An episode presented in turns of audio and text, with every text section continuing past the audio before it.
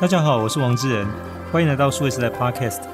今年进入下半年以来，从七月份一直到九月份，其实太空一直很热闹。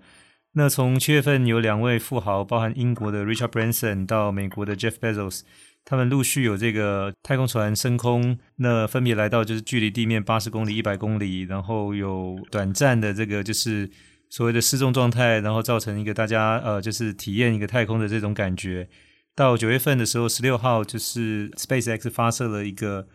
载人的太空船，有三天的时间，其实是呃绕着地球的这个轨道运行哦。相对的，又把这个所谓的到太空的体验更往上推了好几步哦。那我们今天这个节目里面，我们要谈的两件事，就是关于这个太空的这个部分，一个是低轨道的载人的这个运行哦，那另外一个就是说，接下来是关于低轨道的这个卫星通讯。那很高兴，我们这次节目里面请到的是丁立华博士哦。那他本身是航太专家，曾经参与过中华卫星一号跟二号的研究开发工作。那我们之前的节目其实也请过丁博士到我们节目里面来。那今天很高兴再次请到 Look 回来，我们节目继续再谈关于太空的这个新的题目。丁博士你好，志仁你好，各位听众大家好。那我想最新的新闻其实就是九月十六号的半夜，就是凌晨的这个时候，就是说 SpaceX 发射了一个就是。称为这个呃，Inspiration Four，就是所谓的灵感四号的这个就是呃升空的这个这个火箭的这个任务哦。那上面载着这个四个平民啊、到了这个啊、就是太空的这个轨道，然后绕行地球三天，大概将近七十二小时之后再回来哦。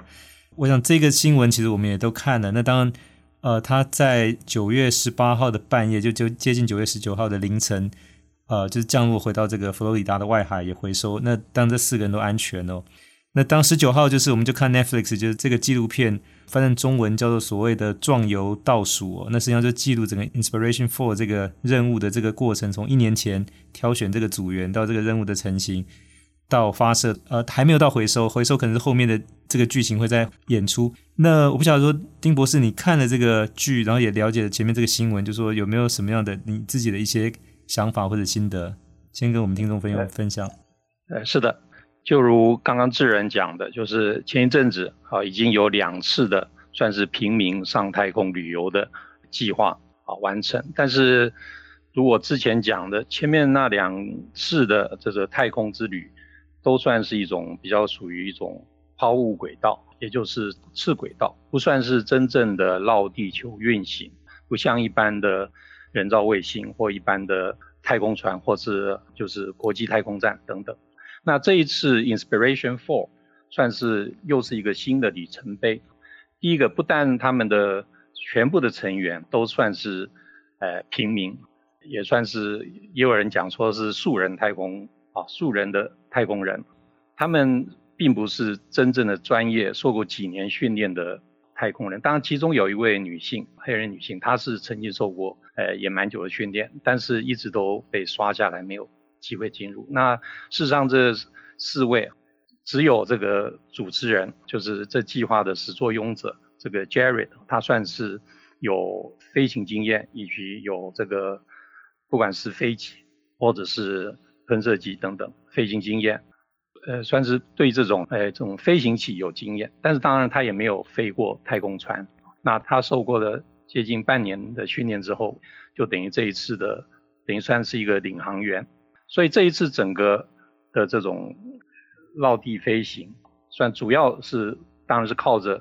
不管火箭或卫星，当然就是太空船，它自己本身会有一些自主控制的 autonomous 的一种 autonomous control 的一个方式，在重要的一个节点，它会做一些动作。那另外主要的还是由地面站来做一个控制。那所以这一次比起前两次的这个。平民上太空算是又往前迈进一大步了，而且这一次的轨道，呃，五百，它预定原先是五百七十五公里，后来当然它是打到五百八十五公里左右，离地表五百八十五公里左右，算是低轨道的这种太空船或者卫星的一个蛮长运运行的一个轨道啊。那它比过去太空计划室的中华卫星一号啊六百公里。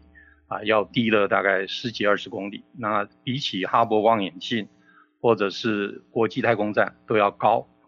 所以这一次的太空之旅可以算是真正的太空之旅，而且他也真的是有在无重力状态待了两三天，可以说。啊，所以是一个非常特别，对这些平民来讲，绝对是一个很特殊的经验。这个是我觉得跟之前啊两次比较不一样的，就是 Inspiration Four 是比较特殊的地方。对，那我想有些听众朋友可能之前不见得那么注意到这个新闻，可能会好奇说，那七月份才两次升到太空，一次是离地面八十公里，一次离一百公里，这一次一下子到离地面五百八十五公里，就说，诶，那怎么会技术进步这么快？实际上不是这个样子哦，就是说。呃，其实像这一次这个 SpaceX 发射的这个呃 Inspiration4 这个计划，其实早在大概是一年半前就定下来哦。那当然这个就变成说，它其实上升的高度是可以到环绕就绕着地球的轨道去运行的。那这个时速大概就是快到就是说大概一个半小时就可以绕地球一圈，所以相当于一天二十四小时可以绕十六圈。那这一次总共三天，接近七十二个小时，大概是绕了四十八圈的这样的一个情况哦。那它就必须要到达一定的这个高度，所以。这个其实是本来一年半之前就设定好这一次的这个整个升空的这个计划。那当然就是说，如果一个这样的计划已经预计会执行，那对于这个另外两位，就是像这个英国的维珍集团这个 Richard Branson 跟美国的这个 Amazon 的公司的 Jeff Bezos，那他肯定要想办法提前在这个之前，因为他们两个的飞行器并没有办法到达这这样的高度。那到八十公里，这个大概据称是说有可能产生三分半钟的失重状态的体验。那到一百公里，这个是有就是大概将近八分钟的一个失重状态体验。那当然这一次这个 SpaceX 打上去这个五百八十五公里，它是整整体验了将近三天七十二小时哦。所以我想这个这个就是其实很不同哦。那我我想有一个比喻可能不见得很恰当，但它有点像是说我们的东京奥运的这个女子举重选手。郭幸存哦，就是说，那在他五十九公斤量级比赛里面，就是说，等于不管抓举或挺举，先让其他对手大家都先抓完吧，就大家都抓抓的差不多之后，我再出来一把决胜负这样。因为这一次这个五百八十五公里当然是绝对完胜了前面的那个八十跟一百公里哦，大概是一个像这样的一个情况。那当然就是说，刚才其实丁博士也谈到，是说，那因为前面两个都是富豪，那当然这一次 SpaceX 老板 Elon Musk 本身也是富豪，所以太空旅行其实。我想在这一段时间一直背负着一个大家的压力，说那是不是只有有钱人才能够玩？那一般老百姓好像跟这个事情没有关系哦。所以这一次这个计划的这个就是构想者，这个呃，刚才丁博士提到这个 Jerry 哈，那他本身其实是一个新创公司的老板，那这个公司也上市，市值大概在六十六亿左右美金左右。那他就有一个这样的想法，是说，那他其实蛮想去体验除了创业之外更刺激的事情，那当然就是到太空上面去。那所以接触了这个 SpaceX，那据说他大概付了将近两亿美金的这个费用哦，所以啊、相对来讲是说，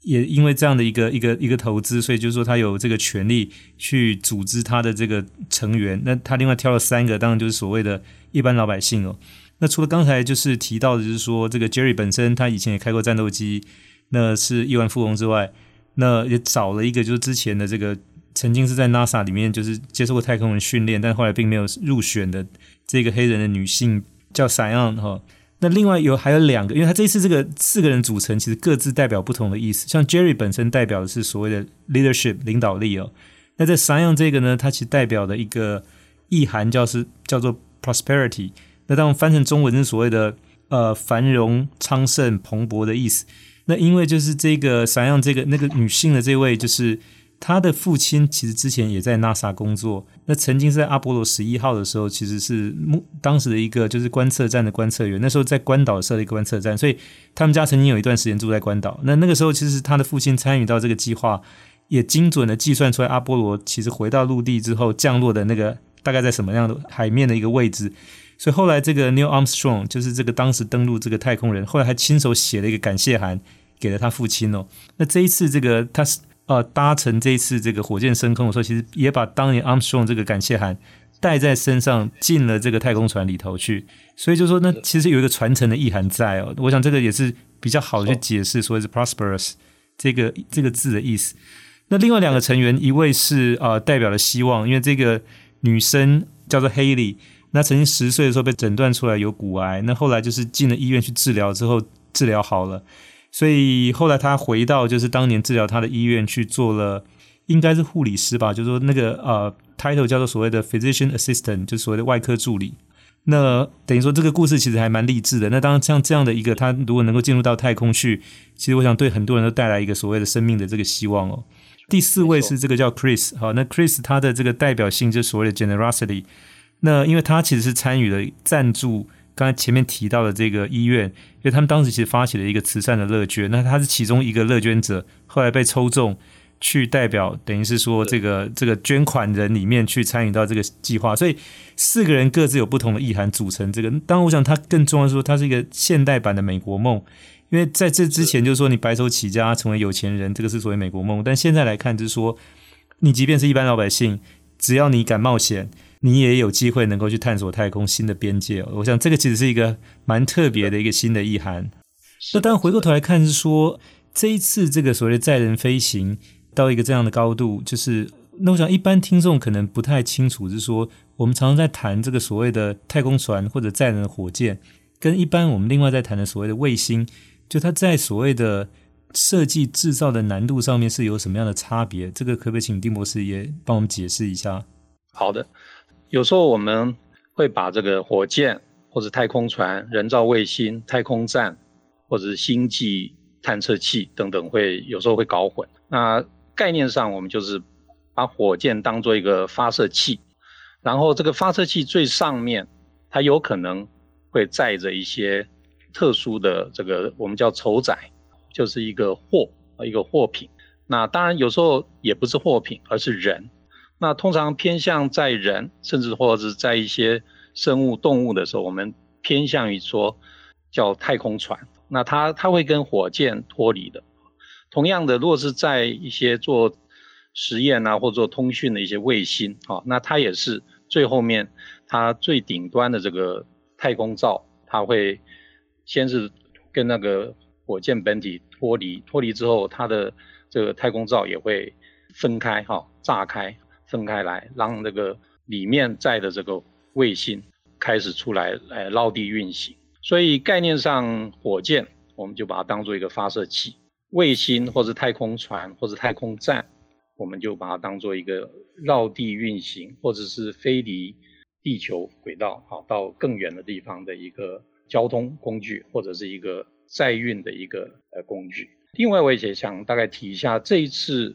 Inspiration Four 哈，它跟上次有什么比较大的不一样？因为我们知道这个平民上太空旅游，这个是风险是蛮重要的考量。那载人的太空船，那它事实上它的要求的可靠度要非常高。那以之前两次，就是一次到，就是前一阵子的一次到八十五公里，一次到大概一百零五公里这种次轨道，哈，或者是抛物轨道，那它其实大致上就用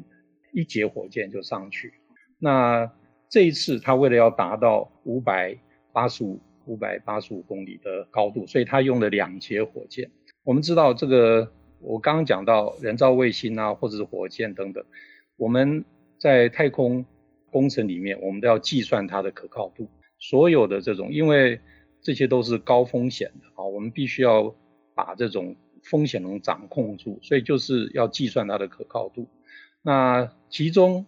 火箭的可靠度啊，跟人造卫星比起来，算是它的可靠度是比较低的。就是过去我们发射火箭。偶尔就是会失败，那失败的时候就整个火箭就炸掉啊，因为里面都是液态燃料或者是固态燃料。那这次 Inspiration 4它是有两节，所以它的可靠度，我们先不管太空船，就是 capsule，就是装人的那个部分，我们光看这个送这个太空人到轨道，不管到次轨道或者是高轨道，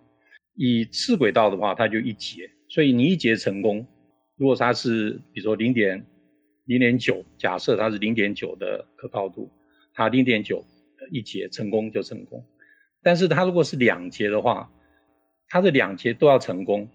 这个太空船哈才能够载人这个部分才能够到达轨道。所以第一节零点九，第二节零点九，两个一乘起来就变成零点八一，马上可靠度就降了将近十几二十 percent。好，所以其实多节火箭它的可靠度是要比单节火箭要更低，所以其实这一次 Inspiration 到达五百八十五公里，其实这个它的可靠度的这种要求是每一个部分的要求都是更高的，让它最后的成功率，也就是最后的可靠度也很高。这点我大概提一下。那当我想对对多数人来讲，其实当这件事情除了是一个有趣的新闻跟故事去看待之外，就是说那更多跟我们的关系是什么？我想其实那个是接下来我们要谈的题目，就是说所谓低轨道的这个太空船，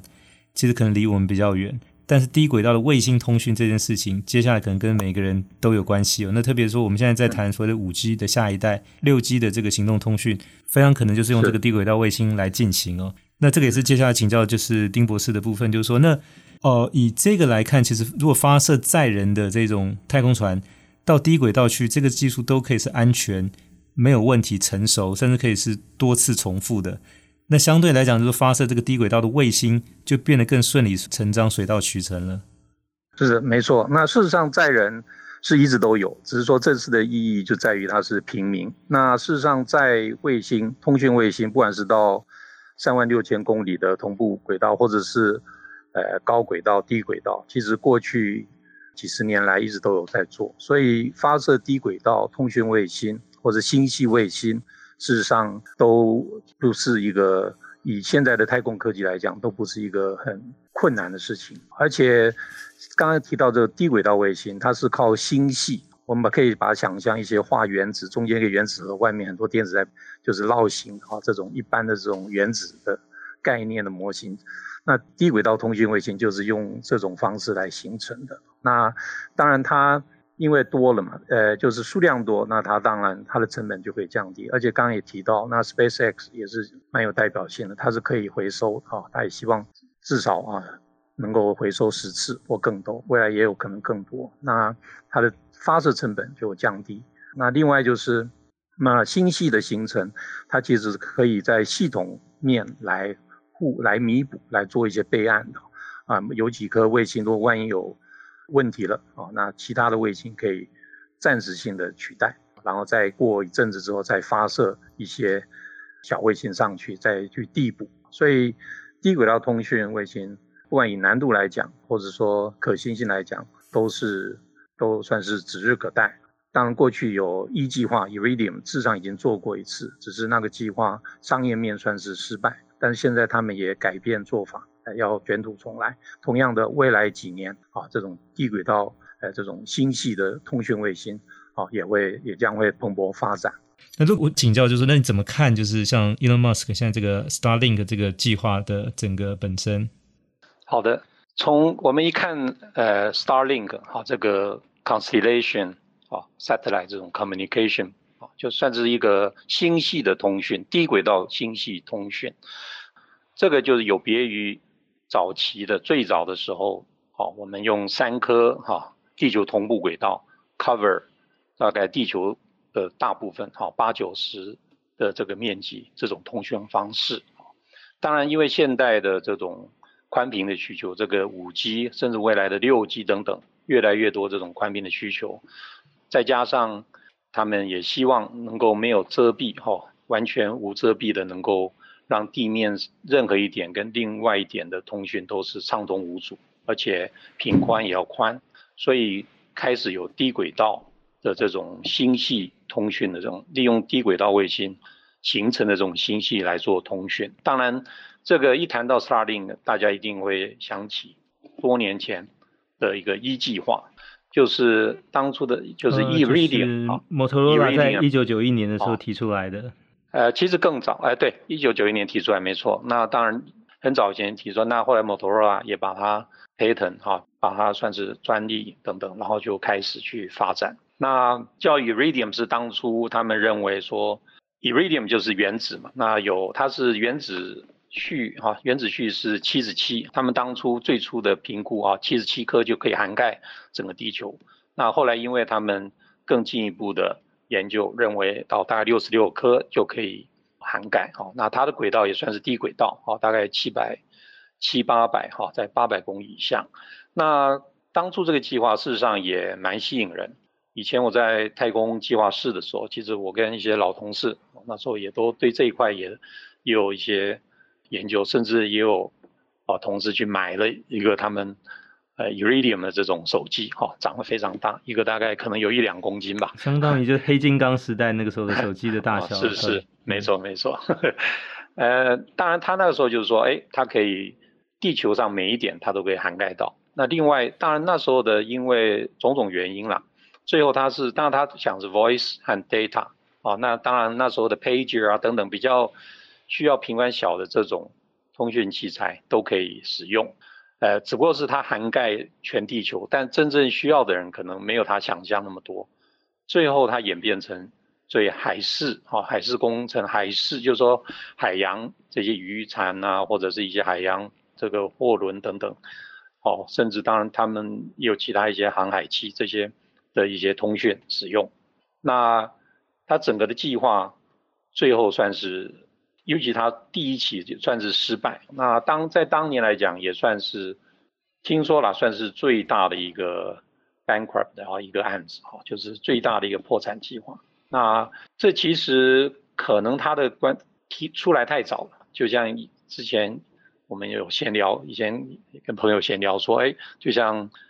啊 Jobs 他的那个他曾经离开 Apple 自己创了一个品牌叫 Next Station。但是那个似乎那个功能非常强哈，但是可能也出来太早，最后也不了了之。所以 Iridium 这个计划最后算是破产告终。那当然他后来因为卫星送上去了嘛，他们也不会浪费，所以他们最后又有新新的哈叫 Iridium Next，啊就是稍微 modify，然后再配合其他的通讯一些新小的信息计划去搭配，或者跟地面的一些呃电信公司合作。来继续它未来的这个通讯，那好，现在回过头来谈 Starlink。我一开始听到说，一个 Starlink 啊，它要有四万多颗，哈，四万两千颗或者几万颗的这个小卫星在低轨道做涵盖通讯。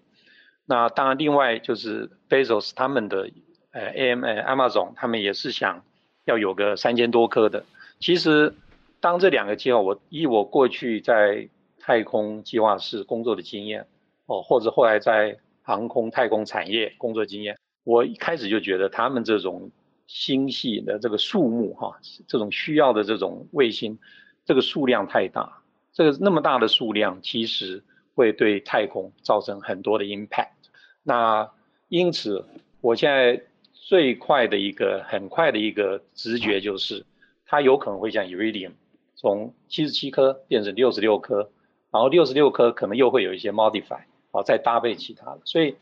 Elon Musk 的他有可能他的这个四万两千颗可以到后来，他可能会用几万啊一两万颗，甚至一千颗来一直会下去，啊，这是我的目前算是一个比较大胆的出估。但是因为 Elon Musk 他自己有 SpaceX，他要回收他的火箭，所以他的发射成本可以非常低，他的 Falcon 9啊等等，他的。已经把那个发射的成本降得越来越低，那它燃料上面它又要想办法用更经济的燃料，所以它在这个整个计划里面，它这个星系，当然它的星系一定会涵盖足够的啊，一定会把地球覆盖得非常的呃密，也很圆满。那所以通讯方面的话，应该也会成功，但是我是觉得数量可能会往更少的地方走啊，因为数量那么大，它有两个 impact，因为其实我们。上一集或或者现在我们谈的航空与太空科技，其实也要注意到人类的对于环保的要求，对于这种节能减碳的要求。那他们这种卫星，哈，他们这种星系计划，他们放那么多的人造卫星在低轨道，其实让已经存在太空垃圾的这个问题更明显。那所以我们说，常常在科技行业里面，找一步叫先驱，找两步叫先烈哦。他基本上是找了两步哦，所以成为先烈。那我们今天来看，就是说，呃，当然现在的这个卫星的发射的技术更成熟，而且通讯的技术也更成熟。但是我想说，作为一般的用户，像我来讲，就是，比如我们现在其实已经有很方便的四 G 跟五 G 的网络，借由基地台在地面架设起来，其实不管你是通话或者上网，其实都已经很方便了。那现在就是说，当如果再有一个卫星能够提供这样是很好，但是呢，就是说，呃，好像因为已经现在这种所谓的我们的这个行动通讯的地面网络基地台这种已经相对也成熟，而且点也够密了。所以我们说再再来谈这个所谓的呃卫星通讯这一块，特别是要做这么大范围的覆盖，发射这么大数量的卫星，是不是还有商业上的价值，或者说还有这个所谓技术上该去发展的一个这样的一个考虑？就这个条件，其实，在九一年跟现在其实很不一样。因为九一年那个时候，其实行动通讯还不是那么方便。是的，是的。对，但今天整个环境已经不一样了。是，其实你讲到算是重点哈，就这整个计划它的合理性。啊，它往这个方向走，它是不是在 business 上，它是不是有它的合理性？其实，若是以个人通讯来讲的话，当然，我们现在只要靠几个卫星做国家国家之间或者海底电缆，哈，把比较远距离的哈接下来。那事实上，每一个国家每个小范围哦，或者某一周，其实都可以靠过地面的通讯就蛮完整的。完成了，甚至五 G 当然就是你可能要更多的这个基地台，当然你在地面的基地台再多也是成本要比这个在太空中的这些基地台哈，人造卫星的基地台要这些 gateway 哈，要价值要低很多。所以您刚刚讲，我想是一个非常重要一点。所以我有时候会开玩笑跟同朋友讲，我说 Elon Musk 他他是非常聪明的人，他的 SpaceX 发展，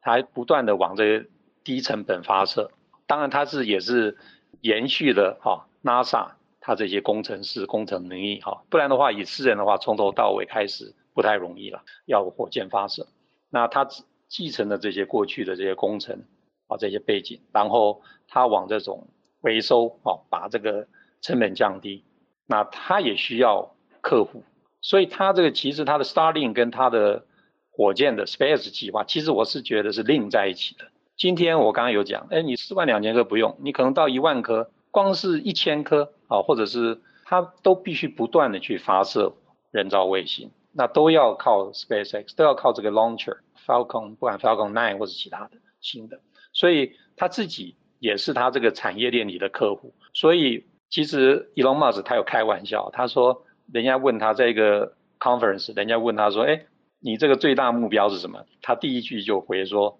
第一个目标是不要破产，我想他一定是开玩笑，他也是以 Iridium 作为它的这个前车之鉴，希望不要重蹈覆辙。但是我相信 Elon Musk Starlink 不会那么的 那么容易的破产了，因为它的因为在发射人造卫星里，Launcher 是占的比例很重，非常重。那它的 Launcher 本身自己的发展就需要很多的火箭，然后很多成本投入。然后也要有地面站等等，这些都可以当做这个 Starlink 的前期成本，或是当做 Starlink 的这个分包商。所以他们在这垂直整合之下，其实它的这个 SpaceX 的生意会继续哈扩展下去。那 Starlink 呢，不管怎么样，由四万多颗或者变成一万颗或变几千颗，因为要有不断的发射人造卫星，所以我相信它这整个集团来讲的话，它我觉得它是还好了，不会像 Iridium 那么惨。这是我的个人非常主观的一个见解。是，那陆克，我想你刚才提到一个重点，说他基本上 Starlink 的这个生意一定是跟他的 SpaceX 绑在一起哦。那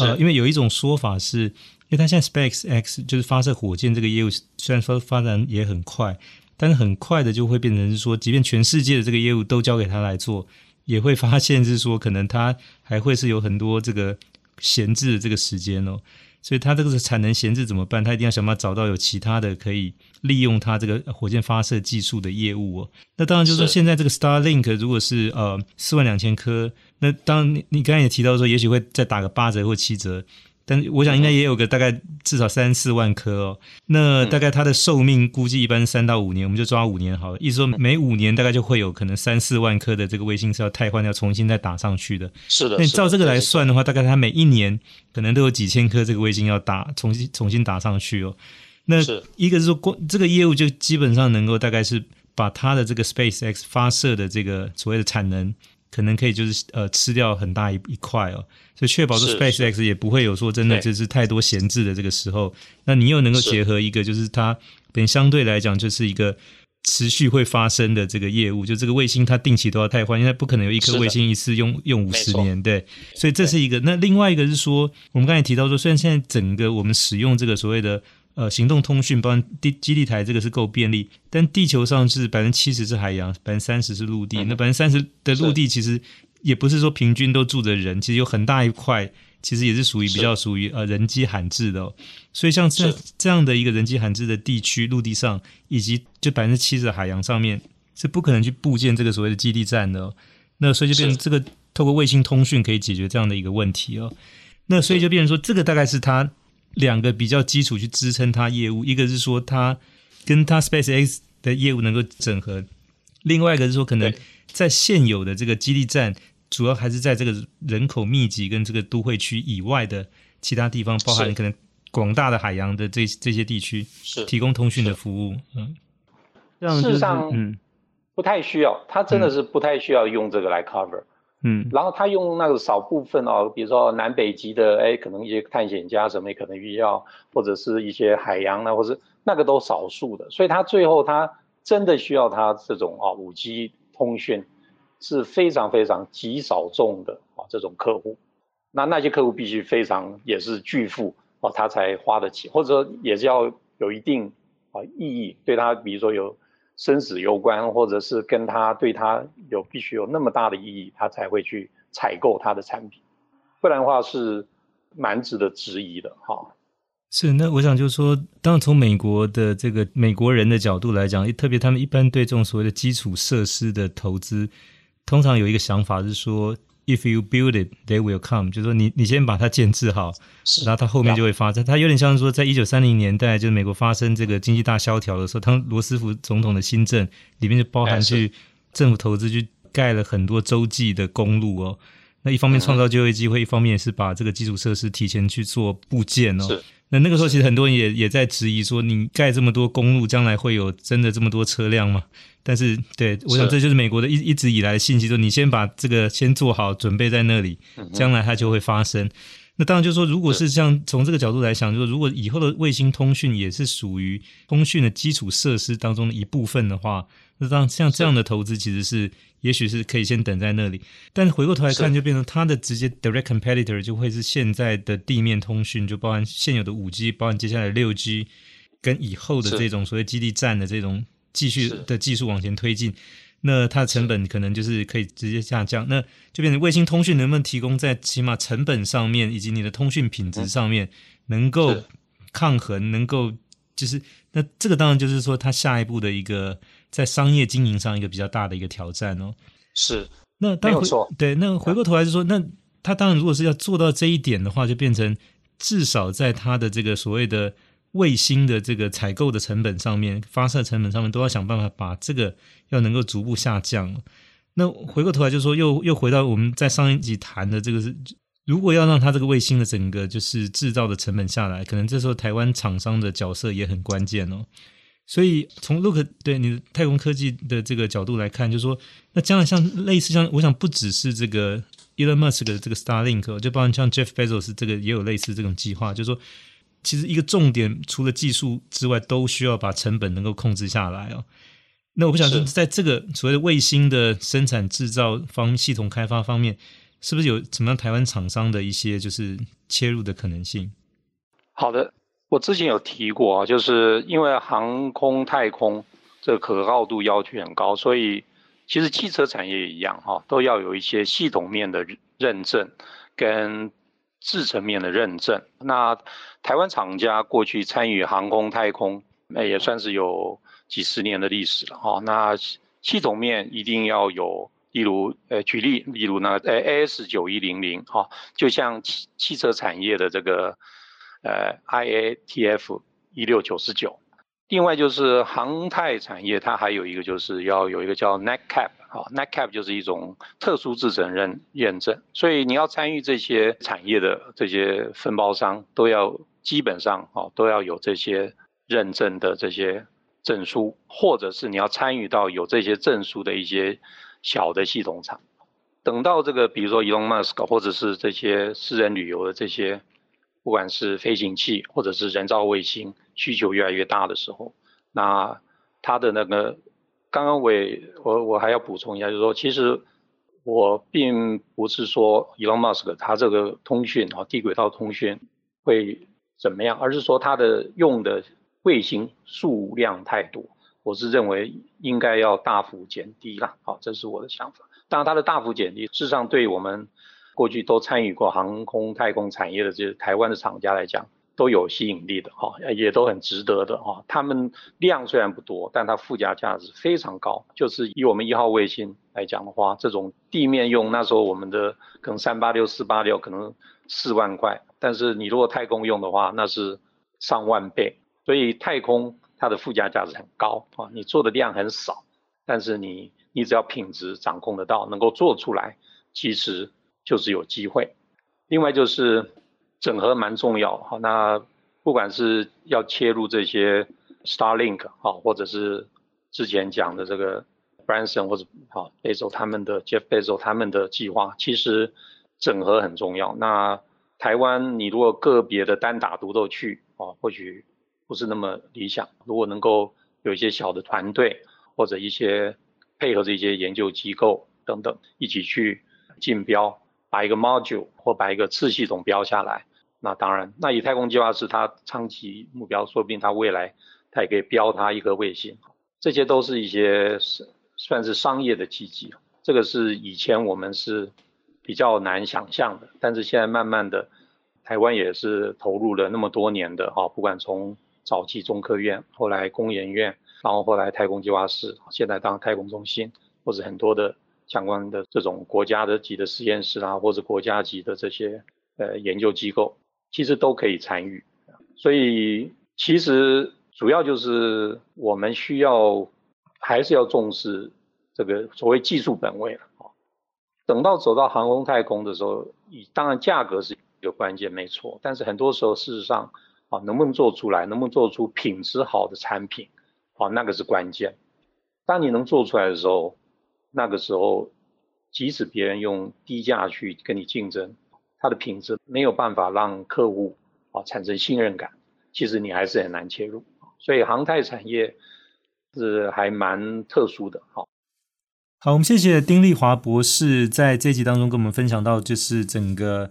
现在太空发展的进程哦，那包含是说现在的载人的飞行器到低轨道去绕地球飞行，那特别从这一次的 SpaceX 的 Inspiration Four 呃的这次的计划实施，而且安全送人去，安全回来，那以及就是在整个低轨道卫星，特别在现在的呃行动通讯这一块的应用，其实有很多的可能性。那我想这两件事情都跟我们一般人有很密切的关系哦。那载人太空飞行当给我们一个希望，是说可以实现成为跨星球、跨星际的物种的这这个跨出一步。那所谓低轨道卫星的通讯，其实也让我们就是新的所谓的行动通讯的技术跟应用又也是往前跨进一大步。那非常谢谢 Look，那也谢谢各位听众的收听，希望大家会喜欢这一集的内容。欢迎点赞转发，也请持续给我们关注和点赞。我们下期再会。